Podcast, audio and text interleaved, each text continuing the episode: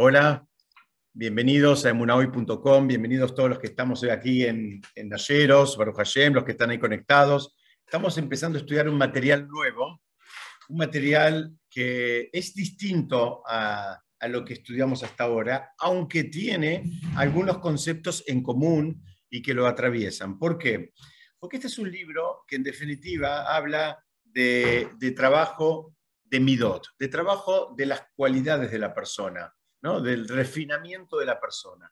Entonces, en alguna medida, también tiene en común con el libro de Pirkei que terminamos de estudiar hace dos semanas, porque el libro de Pirkei es todo del refinamiento de la persona. ¿Se acuerdan que el libro de Pirkei no dice que hay que prender las velas de Shabbat o que hay que ponerse el tefilim, ponerme Ya te habla de, cuestiones más eh, relacionadas con el vínculo con el compañero y también en cuestiones relacionadas eh, especialmente el último capítulo, eh, con el estudio propiamente dicho.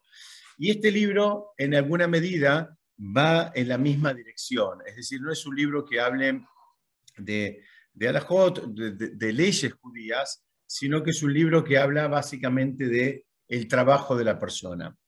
Yo, antes de empezar, quiero, quiero compartir con ustedes eh, algunas palabras para que sepamos quién es el autor, ¿no? el autor de este libro el, nombre del autor es el, Rabbi Moshe Haim eh, Luchato, el Rab Luchato, muy conocido como una sigla, es muy común eh, que a los grandes rabanim se les hace una, una sigla con las iniciales del nombre, entonces se lo conoce como el Ramjal, de Rabbi Moshe, la, M de Moshe, la J o la J de Haim y la Lame o la L de Luchato.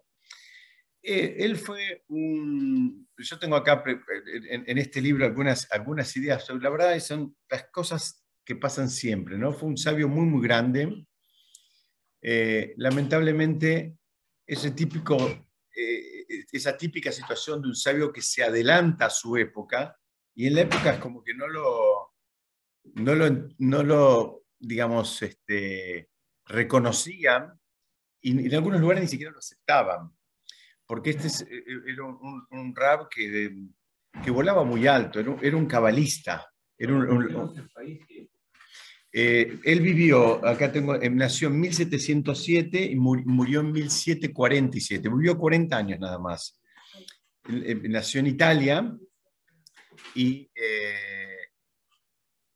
terminó falleciendo en Israel, está enterrado en Israel, pero los últimos años de su vida vivió en Ámsterdam. Él en un momento se tuvo que ir de Italia porque, digamos, el establishment religioso de la época estaba un poco en contra de él. Porque una persona que en alguna medida sacó a la luz conceptos eh, muy profundos que algunos, eh, digamos, ustedes saben que los conceptos de Kabbalah, eh, en general, a, mucha gente, entre comillas, la, asustan ¿Por qué asustan? Porque no conocen, porque no saben. O sea, entonces hay, hay, gente que como no sabe, no conoce, es como que le da miedo, lo quiere prohibir, como que de eso no hablamos. Hubo una corriente durante muchos siglos que era que esos conceptos, esos estudios quedaban reducidos a un grupo de eh, muy, muy, muy, muy chiquitito, muy íntimo, eh, que inclusive tenía, tenía algunas reglas como para entrar a ese grupo.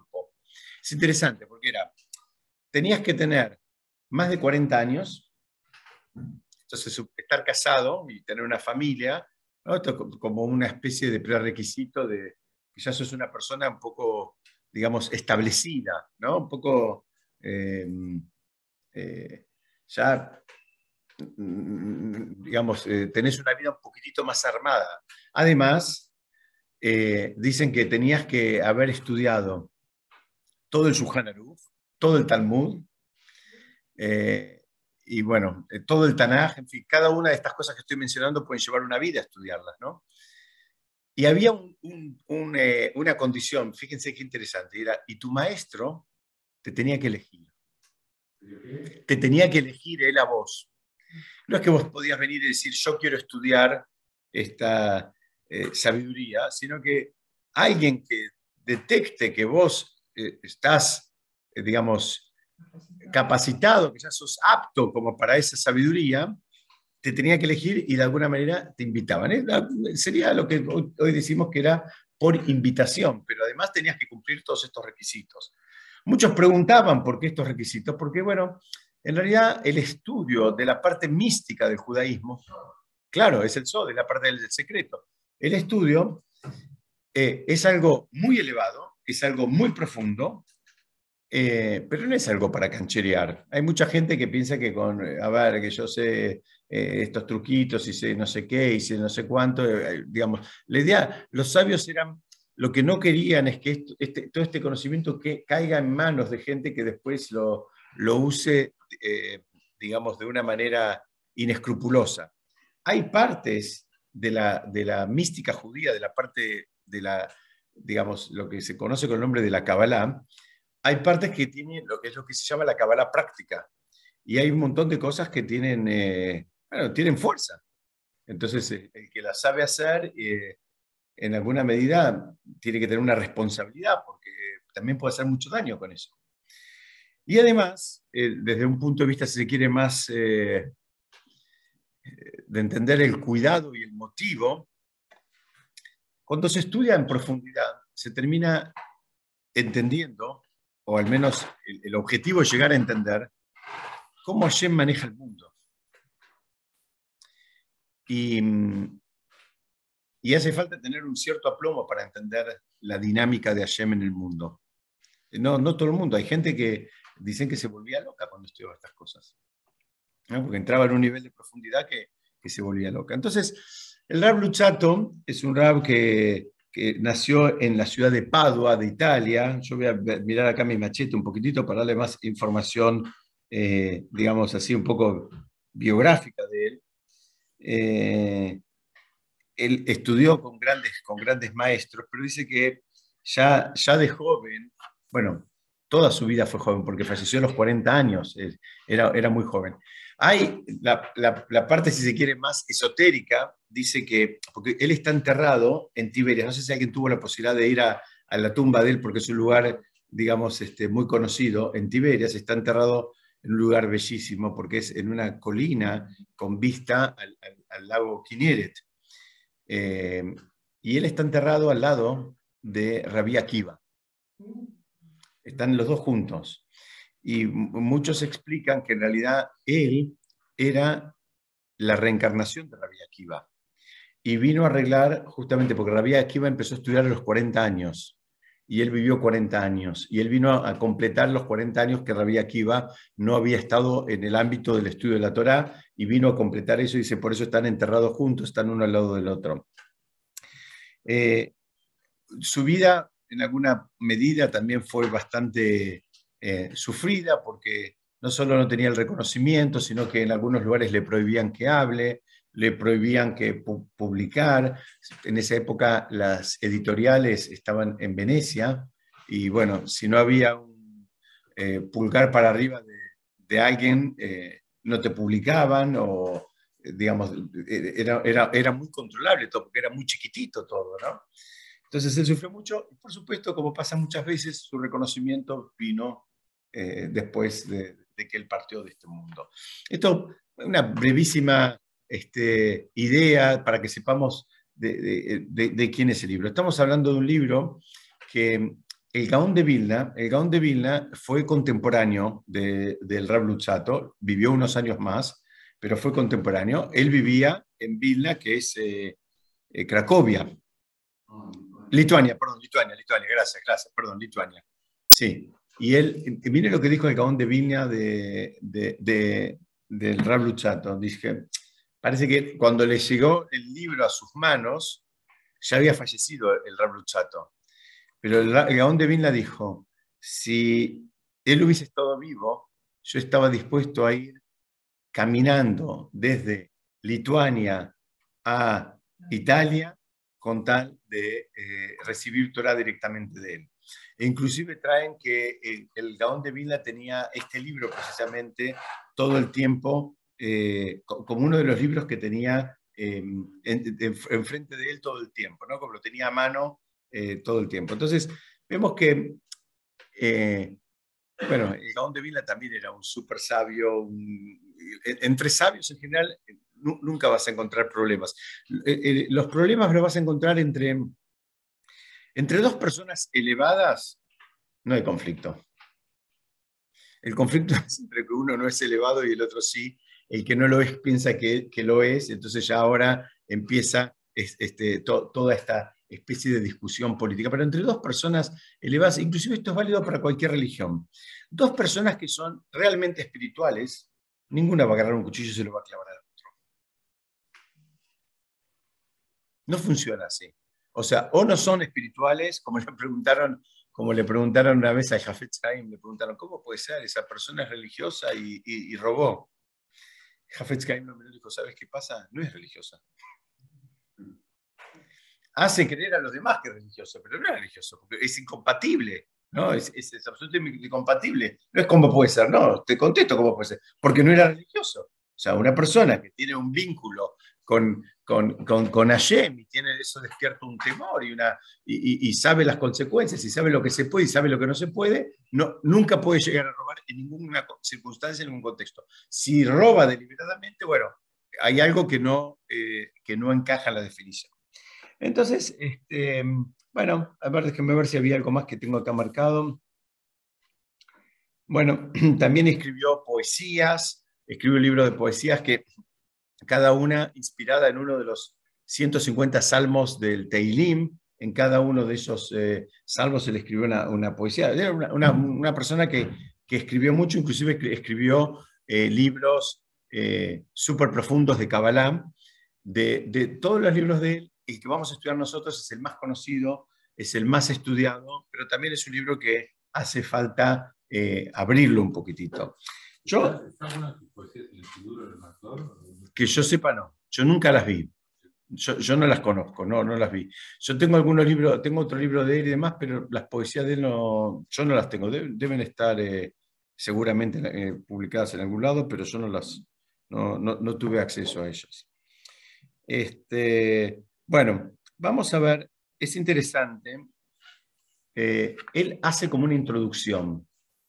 Antes de empezar el libro, él escribe una introducción. Muchas veces, en otro tipo de libros, a veces salteamos las introducciones, ¿no? Somos muy ansiosos, agarramos los libros y nos vamos derecho a ver el capítulo 1, a ver de qué, de, qué este, de qué habla y qué sé yo, y empezamos. Yo quiero compartir con ustedes la introducción porque tiene que ver eh, con cuál fue la intención de él cuando escribió el libro. Entonces, yo tengo acá un poquito de material para, ir compartiendo. Lo voy a eh, eh, estudiar este libro, la verdad, estoy en la etapa de que le tengo que encontrar la vuelta, cómo, cómo hacerlo juntos, ¿no? Porque no es como Pirkei que era una Mishnah, la podía poner él, él va, va redactando y va haciendo, bueno, vamos a ir viendo de a poquito, yo voy a ir leyendo em, un poquito y vamos, a ir explicando. Eh, sí, claro. este libro por algo especial? Sí. Ah. Es un libro que yo hace mucho tiempo tenía ganas de estudiar, ¿no? Es un libro que pues, a, quien le preguntes, mira, en, todas las corrientes, Sefaradim, Ashkenazim, de las yeshivot, de más grandes, más jóvenes y demás, todo el mundo, eh, lo, digamos, lo, lo, reconoce y lo recomienda. Entonces, es un libro, un libro que, que se tiene que. Una pregunta, cuando vos decís estudiamos, solo para saber, ¿es con otros o vos solo lo lees? Ah, cuando, ahora, cuando lo preparo. Ah,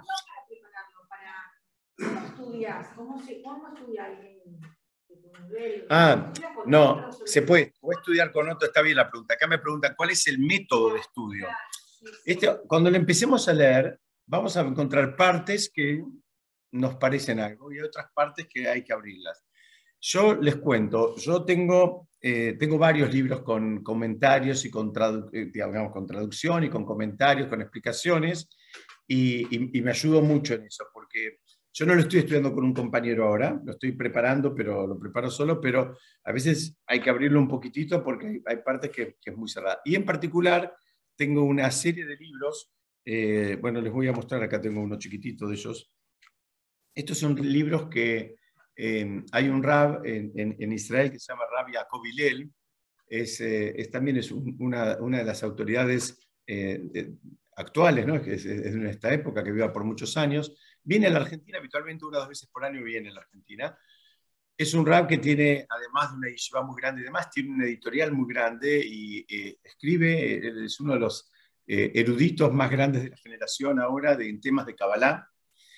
Y él estuvo dando unos shurim hace 20 años a, un grupo de gente de habla, de habla, inglesa, porque él habla inglés, y entonces eh, después editaron una serie de libros, son seis o siete tomos, así chiquititos, y, yo me apoyo en esos, en esos libros también como para preparar un poco el material. Entonces, él como que parte del recorrido me lo da, eh, me lo da hecho porque, porque bueno, ya, ya le buscó la vuelta para cómo, cómo abrirlo y cómo, cómo presentarlo. Después uso también un libro, son todos libros que tengo con, con inglés o con hebreo. ¿no? No tengo, el único que tengo con castellano es uno que tengo acá, pero es solamente la traducción y tampoco es una traducción que me fascine.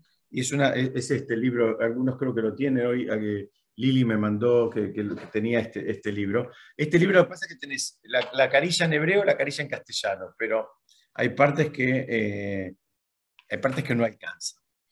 Entonces, él, lo que dice, al principio, y no bien empieza, dice, dice, este libro yo lo hice para enseñarle a la gente, ¿no? Eh, perdón, dice, no lo hice, no lo hice para enseñar algo nuevo a la gente. Dice, no pienses que vas a encontrar cosas nuevas en este libro. Mira qué, interesante. ¿no? Arranca así. Es la introducción del autor.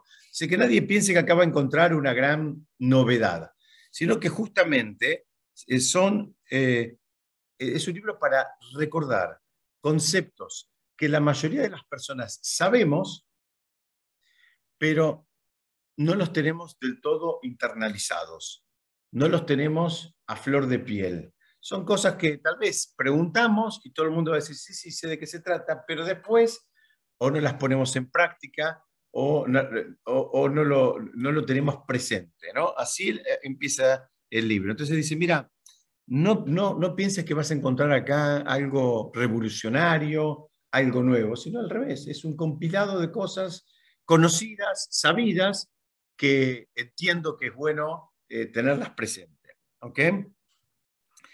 Eh,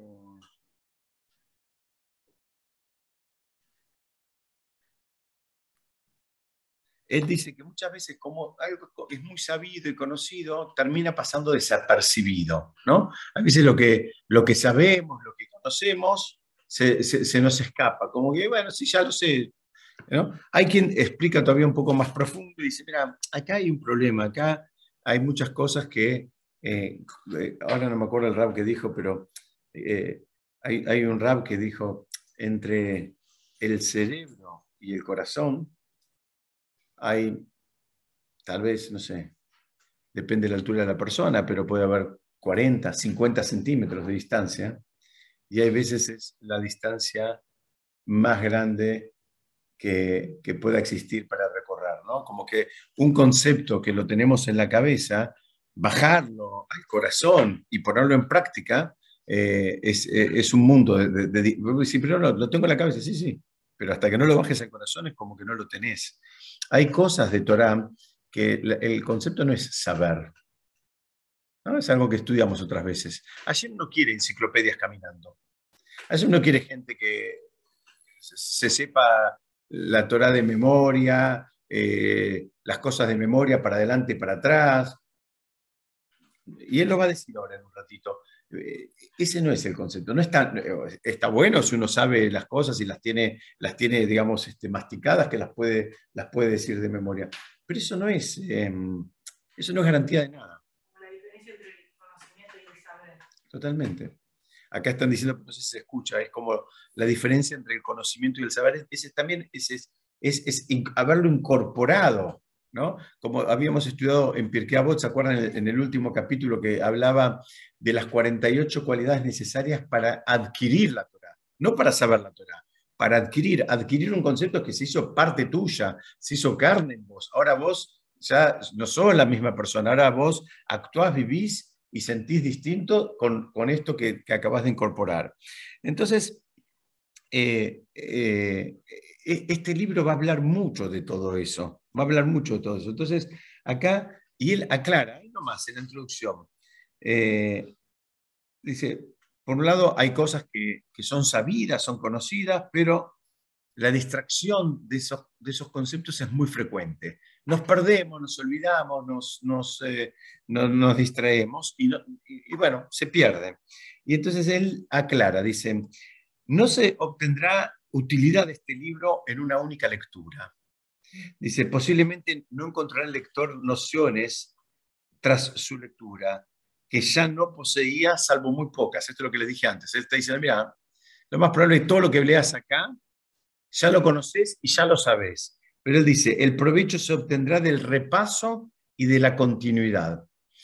Y este creo que es un secreto que todos sabemos, por eso no es tan secreto, pero por otro lado, el, el concepto, digamos, de, este trabajo personal requiere machacar, requiere practicar, requiere volver, requiere hasta que uno lo tiene a flor de piel. Así como en un deporte, por ejemplo, en artes marciales, ¿no? ¿Cómo entrena la persona que hace artes marciales? Entrena de tal manera hasta que, hasta que una, una, llamemos, una, llamemos, digamos, una patada o una trompada sale como un acto reflejo. Él no piensa, ahora muevo el brazo para atrás, ahora lo tiro el codo para adelante y ahora saco el brazo para, de, esta manera, sino que sale como un acto reflejo. Es ya él está preparado. Si viene de este lado, me muevo así. Si viene del otro lado, me muevo así. Lo practica tantas veces, entrena tantas veces, hasta que ya directamente es algo que es como que el cuerpo eh, termina actuando por sí solo. En alguna medida, todos estos conceptos eh, requieren el mismo trabajo. De hecho, la palabra emuná, que, que está insuficientemente traducida como fe, viene de la palabra imun. Imun en hebreo, ¿saben qué significa? Entrenamiento.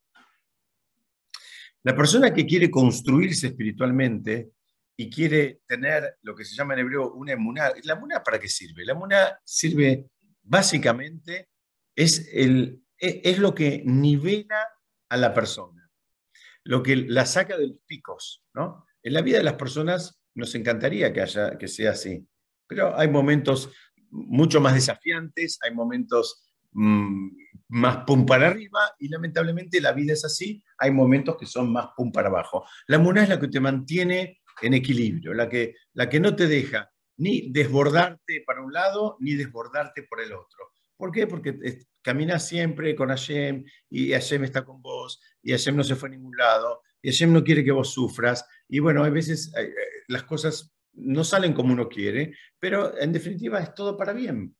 Si yo los invito a ustedes a que analicen cada una de las cosas que en algún momento les resultaron, eh, digamos, desafiantes, desagradables o feas, o como le quieran llamar, Tal vez ahora, con el paso del tiempo, van a ver que no, no, no fue tan malo eso.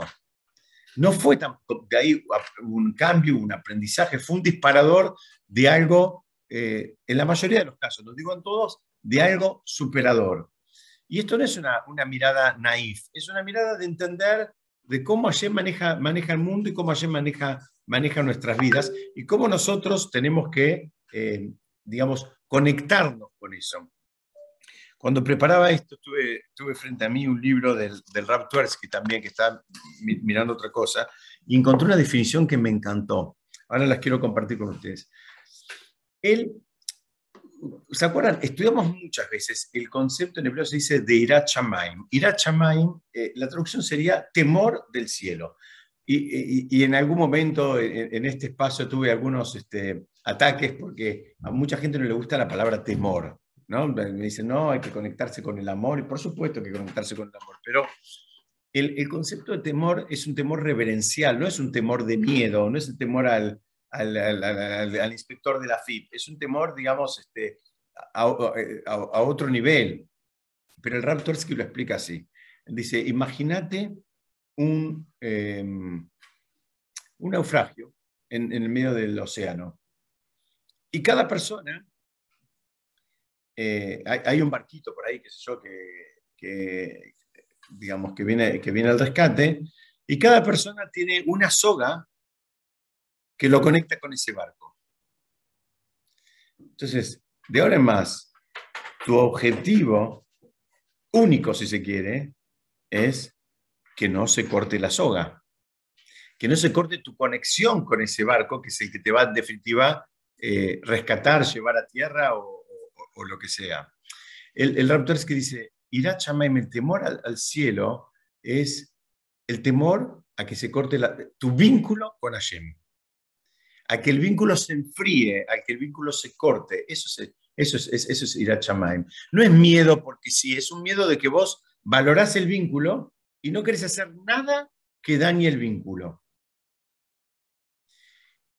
¿Cuántos mejores serían nuestras relaciones si el mismo concepto lo, tuviéramos para con nuestros compañeros, ¿no? para, nuestras amistades, nuestros padres, nuestros hijos, nuestra pareja, nuestros clientes, nuestros proveedores, nuestros eh, eh, compañeros de comunidad? Si nos importara el otro, eh, nos importara el otro y cuidáramos el vínculo y, y fuésemos sensibles de no hacer nada que pueda dañar el vínculo, bueno, tendríamos este, yo creo que tendremos una sociedad mucho más eh, agradable y muchas más apetecible. Pero, digamos, en esa dirección también va, a ir avanzando eh, este libro. Entonces, me gustó mucho esa, figura, ¿no? De, sacar un poco la palabra de miedo como, como tal, sino como es, el cuidado que hay con el vínculo, el cuidado que hay con el vínculo, entonces no, no querés que le pase nada al vínculo. ¿Sí? Claro, se puede, se puede. Se puede, se puede hacer preguntas, se puede hacer preguntas. Los que están acá pueden hacer preguntas, los que están ahí eh, también. No, que cuando vos hablas del tema de, de una y cuando vos con lo que uno le pasan cosas feas, mm. digamos, o que en ese momento siente que son feas y que como vos decís con el tiempo uno tal vez las ve de otro lugar, a mí me pasa cómo se explica, perdón, pero me mm. siempre lo mismo, cómo se explica la muerte, pero la muerte, digamos, trágica. Claro, claro. Me cuesta mucho de ese momento sí conectar con la emuna, porque, bueno, yo viví de esa. Sí, sí, hace poquitos. sí. Eh, la de los jabás por el cielo, perdón, pero sí, sí, sí. una luna mía y, yo explicación desde la. Me están preguntando acá, lo repito porque no sé si se escucha ahí, eh, está preguntando acá Roxana que el concepto de, de la emuna a veces... Eh, a veces entra en juego con, eh, bueno, cuando a veces pasan tragedias, ¿no? Cuando hay, cuando hay tragedias, a cualquier nivel son tragedias, son, son, son cosas difíciles. Mira, la emuná no, no dice que te va, la, la, emuná a veces, primero la emuná se trabaja antes. ¿Qué significa? Cuando llegó la tragedia ya es tarde. El que estaba preparado posiblemente, posiblemente, no digo que sea siempre así, va a tener un poco más de cintura de herramientas como para pasar la tragedia. Pero la tragedia, en el momento de la tragedia, ahí ya, ya, ya, es muy difícil, eh, digamos, como primera medida. La, la emuná, en definitiva, eh, debería servirnos para entender es que, que no vamos a entender todo, que hay cosas que no sabemos Ustedes saben que eh, mismo le pidió a Hashem, le dijo, quiero ver, quiero verte, quiero, quiero, quiero eh, conocer tu rostro. Y Hashem le dijo, vas a ver mi ajoray, pero no vas a ver mi panay. No vas a ver, sería la parte de atrás y no vas a ver el frente. Y los comentaristas explican, dicen. Hay una Gemara que dice, no, que Hashem le mostró el nudo del tefilín de la cabeza, que lo, como que Moshe pudo ver el nudo de atrás, que no vio eh, la, no lo vio de frente, lo vio de atrás. Es una quemara difícil esa. ¿Qué quisiste decir con estar preparado para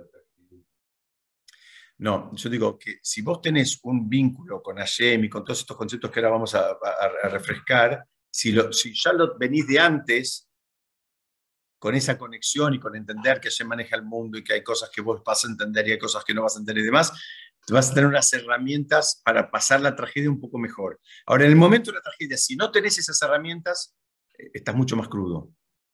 Sí. Eh, a mí me, da la sensación que el no sirve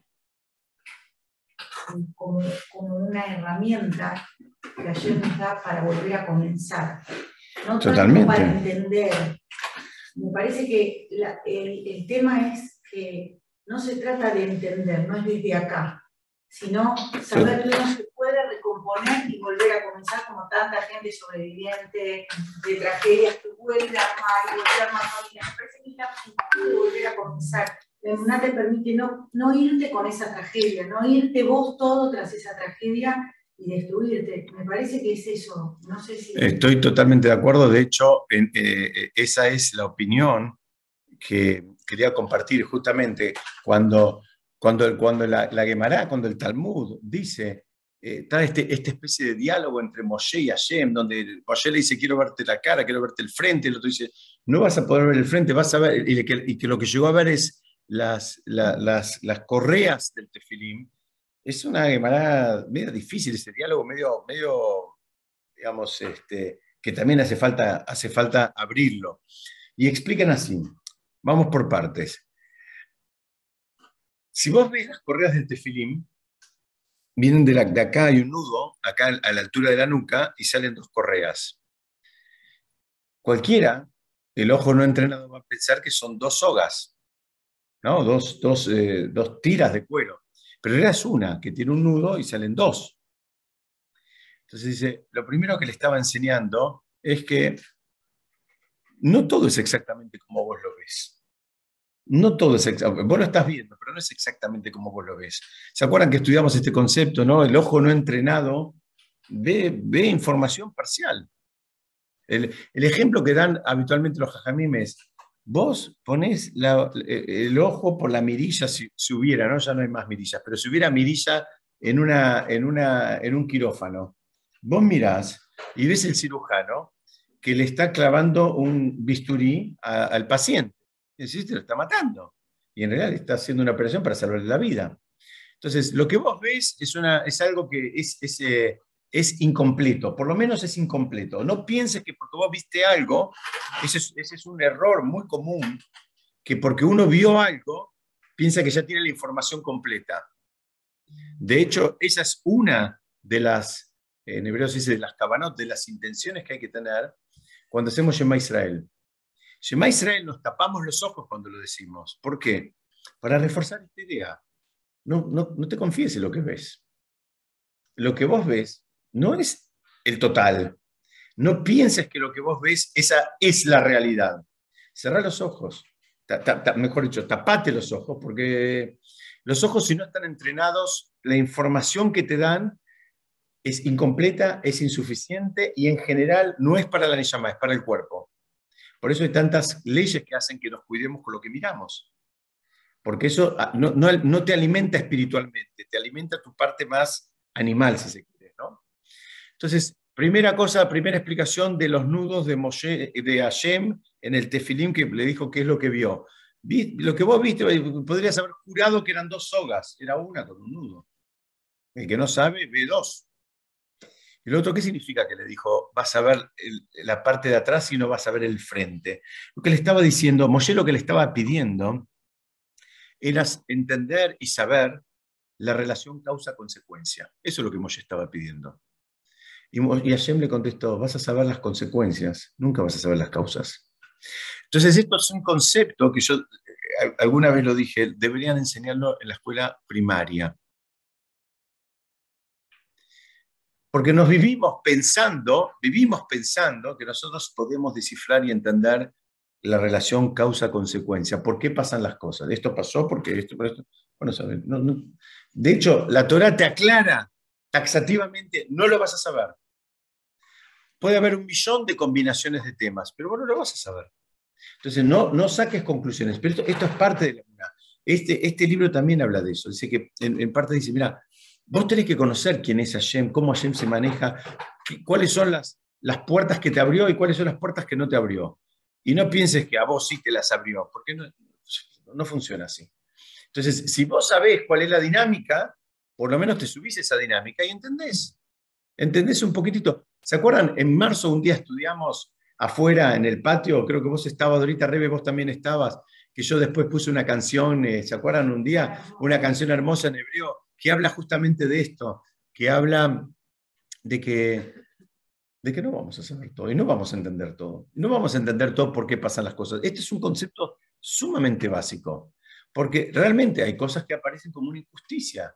¿No? Eh, la tragedia que estamos compartiendo eh, con, Roxana, una familia terrible, eh, cuatro hijos, la madre, todos fallecieron, una chica jovencita, todos jóvenes, todos jóvenes, de, la A a la Z. Mira, te voy a contar, yo, yo, em, yo estoy haciendo Kadish por una persona y mm, en el templo que voy, hay veces soy el único que hace Kadish. Y el otro día, esta semana, domingo creo que fue el lunes, escucho que había alguien más haciendo Kadish es una vocecita, bueno, era el hermanito, era un, nene de 14 años que está haciendo Kadish por los, cuatro hermanitos y por los, tres, los cuatro hermanitos y por la madre. Es uno de estos chicos que, que, está viniendo al templo. Un nene que aparte tiene 14 años, lo ves, parece de 7 y la voz parece de 5. Y estaba haciendo Kadish conmigo. Yo no sabía, estaba haciendo adelante, él estaba atrás, yo escuchaba una vocecita, se paré para, para porque, porque hay un tema de ir juntos. Es terrible, es terrible que nunca, que nunca veamos, pero eso no significa que Hashem se fue. Eso no significa que Hashem se equivocó. Significa que a nosotros nos duele y nos cuesta entenderlo, pero tenemos que empezar a saber que hay un mundo de almas y hay almas que vinieron y cumplieron su misión y se van, y hay otras almas que vienen a inspirarnos, y otras almas que vienen a unirnos, y hay otras almas que vienen a corregir alguna cosita, y otras y, como no sabemos, tenemos que recibir todo, este, digamos, con aceptación, claro. Tenemos que recibir todo, pues no sabemos. ¿Por qué no sabemos? Eh, eh, eh, es una de las cosas más difíciles es una de las cosas más difíciles, es mantener el, lo voy a graficar con un chiste, ¿no? Para, para, cambiar un poco el foco, ¿no? Había tres personas que decían que el rabino de cada una decía que mi, rabino es el más grande que hay, ¿no? Entonces uno dice, ¿y tu rabino qué, qué hizo? Dice, no, yo estaba eh, eh, en cualquiera, mi rabino me acercó a la Torá, me consiguió una novia, me casé, ahora tengo una familia, qué sé yo, qué sé cuánto. Entonces, la verdad, mi rabino es lo más grande que hay porque yo hubiese terminado en cualquier lado y mira, ahora Baruch Hashem, tengo esta familia, los chicos, no sé qué, la esposa, felices, todo. Viene otro y dice, no, mi rabino es lo más grande que hay. Dice, ¿vos por qué? No, dice, yo no, no tenía un mango. Estaba fundido, estaba no sé qué, estaba todo para atrás, todo mal, no sé qué. Dice, vino mi rabino, me dio algunos consejos, me dijo que me ponga el tefilín, que ponga las mesuzot, que cumpla Shabbat, y empecé, no, ta, ta, ta, ta, y hoy, Baruch Hashem, soy un empresario, me va muy bien, y no sé qué, no sé cuánto, así que mi rabino es lo más grande que hay. Viene el tercero y dice, mi rabino es lo más grande que hay. Dice, ¿el tuyo qué hizo? Dice, no, no, yo también, estaba solo, no sé qué, no sé cuánto, pero me presentó a, una mujer, me casé, pero el matrimonio no funcionó. todo, todo para atrás y tampoco me iba bien en los negocios, me asesoró y perdí todo lo que tenía. escúchame, y este, entonces, eh, ¿cuál es el, gran mérito de tu rabino? Que sigue siendo mi rabino. ¿Qué significa? Es, es más allá de los resultados a veces. Es más allá de los resultados es, eh, eh, a, veces no es lo que, lo que uno quisiera, ¿no? O sea, eh, a, quien le dan a elegir, nunca elegiría determinadas cosas. Pero bueno, hay cosas que, que funcionan. El, digamos, el, el, el, trabajo de aceptar, em, vamos a para, para, resumir nada más, pero aceptar la muerte es, un, es, un, los trabajos más difíciles para todos, para todos. Es uno de los trabajos más difíciles. Ese. Y, bueno, requiere mucho de, de, este entrenamiento que estamos hablando, ¿no? Es, es, un trabajo difícil, es un trabajo difícil. Y más cuando es así, alguien joven, una tragedia, es, si es una persona de 100 años, también es difícil, pero es un poquito menos, pero bueno. Avancemos un poquito más. Eh, acá en esta introducción dice, vas a encontrar que hay mucha gente a la cual le da la cabeza mucha gente que, tiene, que, entonces, ¿qué pasa? Él dice, se dedican, eh, eh, él, presenta un problema este, muy, muy, muy, muy este, interesante. Él dice, mira, vas a encontrar gente que se dedica a otras ramas de la sabiduría o a otras disciplinas, porque son los que le dan la cabeza. Y después tenés otros a los que a veces no le dan la cabeza y quieren dedicarse a esto. Entonces, como que él dice que hay cosas a las cuales no le dedicamos eh, el tiempo y el esfuerzo, entonces, eh, y, hace falta que el, tiempo y el esfuerzo sea un tiempo y un esfuerzo de calidad también. Porque muchos de estos conceptos hay que, hay que verlos con profundidad, ¿no? Eh, él, dice que ya en esa época estaban un poco devaluados, ¿no? El trabajo de crecimiento personal. Parecía que si una persona era física o químico o, médico, lo que sea, era una persona que estaba, eh, no sé, ocupándose de algo mucho más eh, supuestamente valioso que, que, ocupándose de cuestiones espirituales. Entonces él ya, em, eh, digamos, hace esa, esa advertencia, ¿no? Dice, muy pocos pertenecen a la clase de personas que se dedican al estudio del perfeccionamiento. Miren qué lindo lo que dice él. Hace falta perfeccionar todo esto. Hace, una cosa es empezar a hacerlo y otra cosa es perfeccionarlo. ¿Qué significa? Muchas veces hacemos las cosas, lo digo con todo el dolor del alma esto, y yo me incluyo también, y las terminamos haciendo por costumbre, los hacemos así como, eh, como, como algo mecanizado, como algo este, que hay que hacer. Y a veces para terminarlo lo antes posible y sacárnoslo de encima, ¿no? Como quien dice con las ruedas desinfladas, ¿no? Y entonces la pregunta es, ¿y cumpliste la mitzvah? ¿Lo hiciste? Y sí, sí, lo hiciste, pero hacerlo hiciste, pero no... Entonces él dice, eh, eh, eh, de ahí, de ese lugar hay que salir ese, estancamiento que hace que, bueno, sí, eh, viniste al templo a los hombres, viniste por dentro de este fin, sí, pero desde que llegaste estabas esperando ver el momento que te ibas a ir y desaprovechaste ese espacio, ¿no? Ese es un espacio para vos, es un espacio, alguna vez creo que conté, el, el Raúl Penheimer, cuando a los chicos de creo, tercero o cuarto grado hacen la fiesta del Sidur. Y les, es como eh, les regalan a cada chico su propio sidur, ¿no? que ya más o menos saben eh, usarlo, saben un poquito de hebreo, saben un poquito de las tefilot, entonces le regalan sidur. Y él habitualmente en, esa ceremonia dice algo para mí lindísimo. Él dice, ustedes ven un libro, pero esto es un espacio.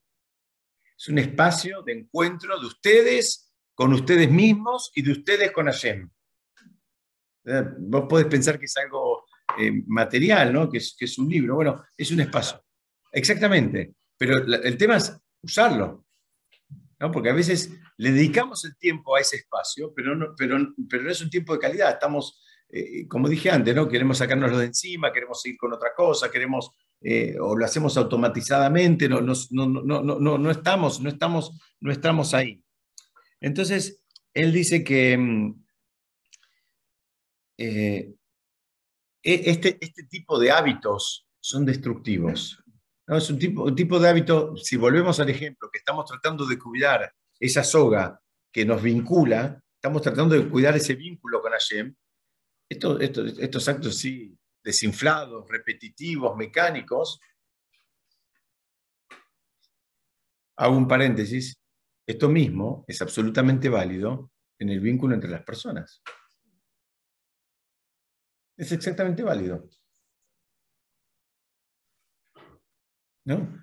O sea, traer las flores, tirarlas ahí. ¿Trajiste flores? Sí, trajiste flores.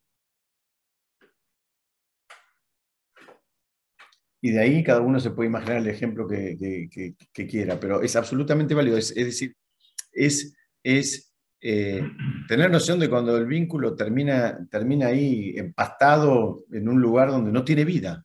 ¿no? En hebreo se dice que le falta hayut, le falta vida. Está, pero le falta vida. No, no, no, no, no, no, no hay, no hay, no hay, no, tiene lo que tiene que tener. Entonces, em, hay inclusive una de las, eh, uno de los motivos que trae el Talmud para explicar por qué se destruyó el Beit HaMikdash. Hay varios motivos, ya los conocen todos, hace poco lo estudiamos, ¿no? El, el odio gratuito y después las, las, distintas transgresiones, pero eh, en otro lugar, en el tratado, eh, ¿qué tratado es? Eh, no me acuerdo. Acá está, Baba Metzia. en Baba Menciá, la página 85. Esto es para Lili, lo estoy grabando, que ella siempre me pregunta la fuente. Este, em, pregunta por qué, por qué se destruyó el Betamidrash, ¿no? Otra, en otro de los diálogos entre los sabios. Entonces contesta algo súper interesante. Dice que Rabbi Yehuda dijo, en el nombre de otro rab que se llamaba Rab, eh, que, cuando, es que estudiaban Torah. Estudiaban Torah. Pero no recitaban la bendición. Ustedes saben que hay una bendición que se hace habitualmente cuando uno estudia Torah, cuando va a empezar a estudiar Torah, especialmente cuando estudia, la costumbre hoy en día es cuando se estudia el Talmud, que hay una bendición. Y dice, ellos estudiaban Torah, pero no decían la bendición. Escúchame. ¿Por eso vas a destruir el, el Betamigdash?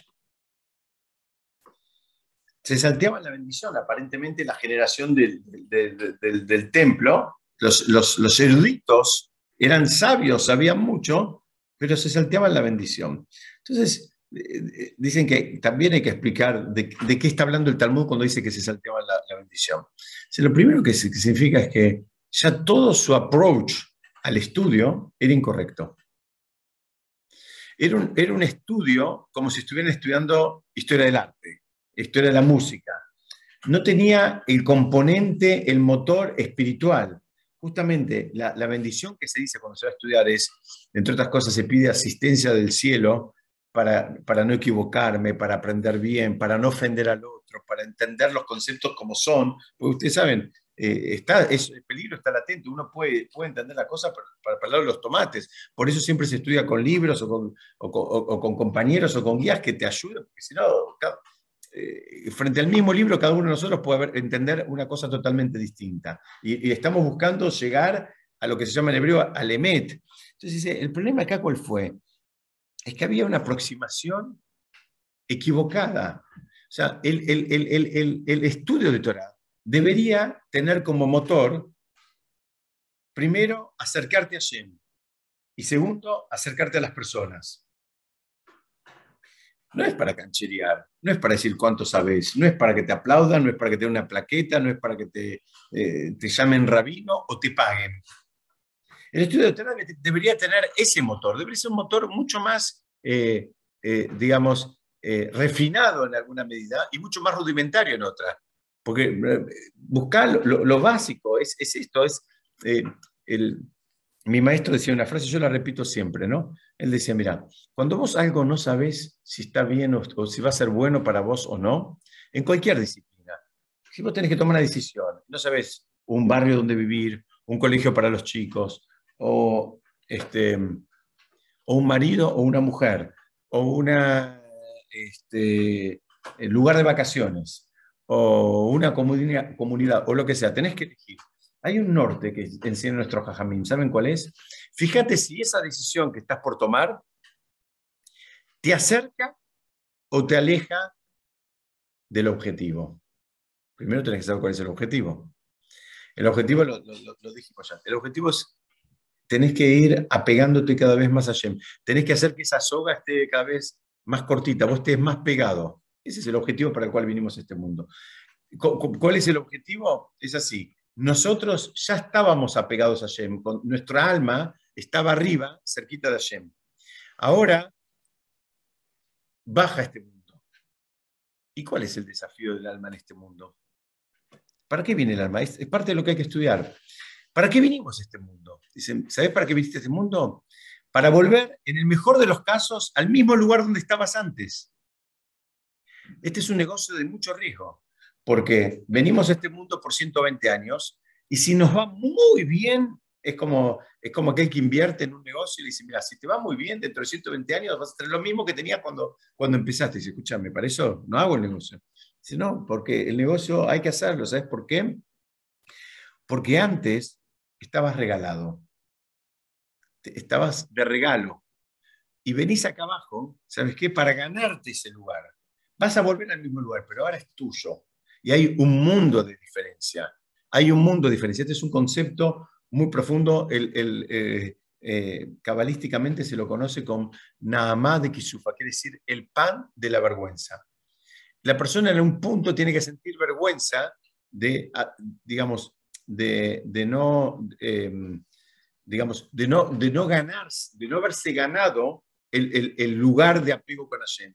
Lo teníamos todos nosotros, porque todas nuestras Neyamot vinieron de un mundo, digamos, eh, espiritual que estaba absolutamente cerca de Hashem. Ahora el desafío es bajar, trabajar, interactuar, comprar, vender, mantenerte, eh, eh, digamos, estable, si se quiere, equilibrado frente a los distintos desafíos que presenta la, la vida para ganarte el lugar en el cual estuviste antes, pero en concepto de regalo. Y les voy a dar una, una pauta, que nunca sepamos, pero es una lajam. Cuando alguien fallece, hay una, una para los que quedan en, este mundo, eh, cuando vuelven del cementerio tienen que hacer una comida. Una comida se llama Seudat Abraham.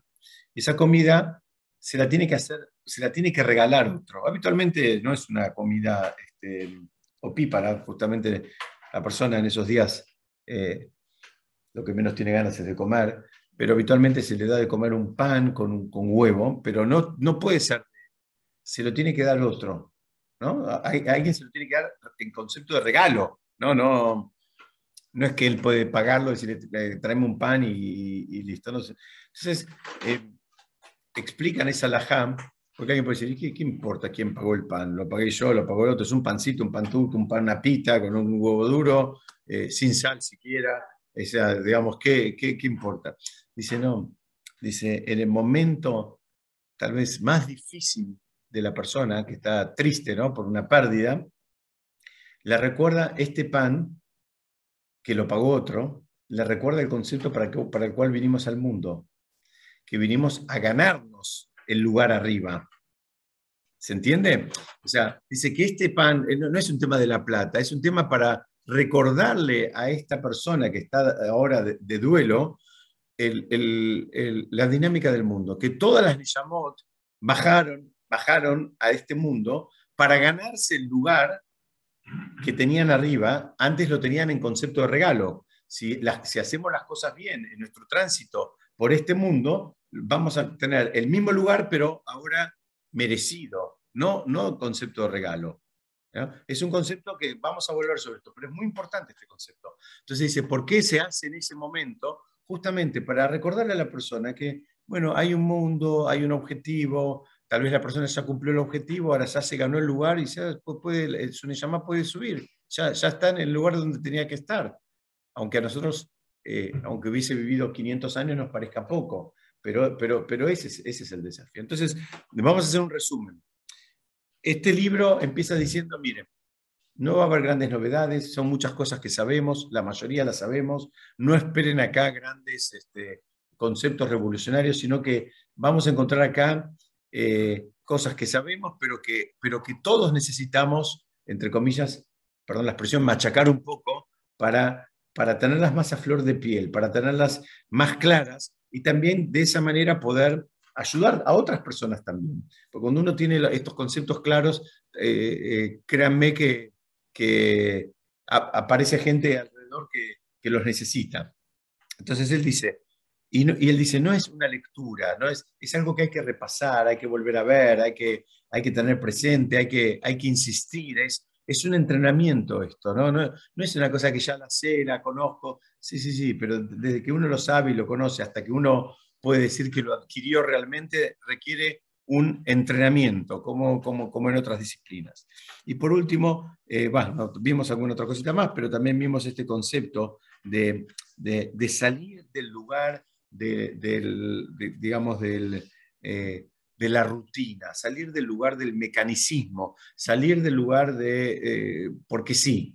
Hay que hacer las cosas y, uno tiene que buscar las motivaciones que necesita. A veces necesita saber más, a veces necesita conocer, entender más, a veces necesita saber, no sé, cosas más esotéricas, a veces necesita saber, eh, no sé, cada uno la motivación que precisa para la mitzvah que, que sea. A veces pero la tiene que buscar esa motivación a veces eh, invalidamos mitzvot porque por algún motivo en nuestra cabeza no nos, no nos entra o no nos cierra. Bueno, no es un ejercicio que, se, que debamos hacer. Una cosa es decir, bueno, mira, por ahora a mí me cuesta, me resulta difícil, desafiante, no lo hago. Y otra cosa es invalidarlo directamente. El trabajo es, si te cuesta y te resulta difícil, bienvenido al grupo. A todos nos cuesta y a todos nos resulta difícil muchas de las mitzvot. Pero el, desafío es justamente buscar motivación, buscar información, buscar entendimiento para que ahora todo esto tenga otro, otro digamos, este, otro sabor. Eh, y, eso te va, te, va a ir permitiendo crecer, y te va a permitir crecer y crecer en el nivel de apego.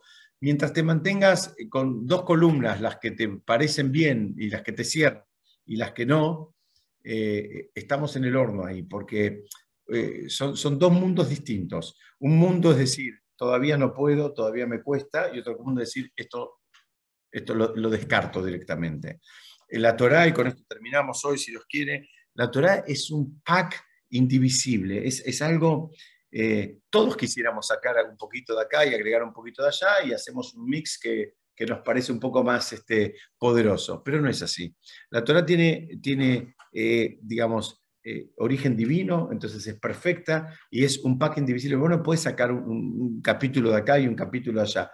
Podés en algunos sentirte más cómodo y en otros tal vez un poco menos. En el que te sentís menos cómodo hay que buscar la manera de que te empieces a sentir cómodo, tal vez, eh, como dije antes, entendiendo un poco más, estudiando algunos detalles o, algo que, de lo que uno siente que le falta como para eh, poder también hacerlo. Entonces, este libro, eh, va, mejor el, autor termina en, esta primera paginita o dos primeras páginas de la introducción, diciendo que, bueno, el objetivo también es salir de ese lugar de, digamos, de, estancamiento, de, mecanicismo, que no nos sirve en nada.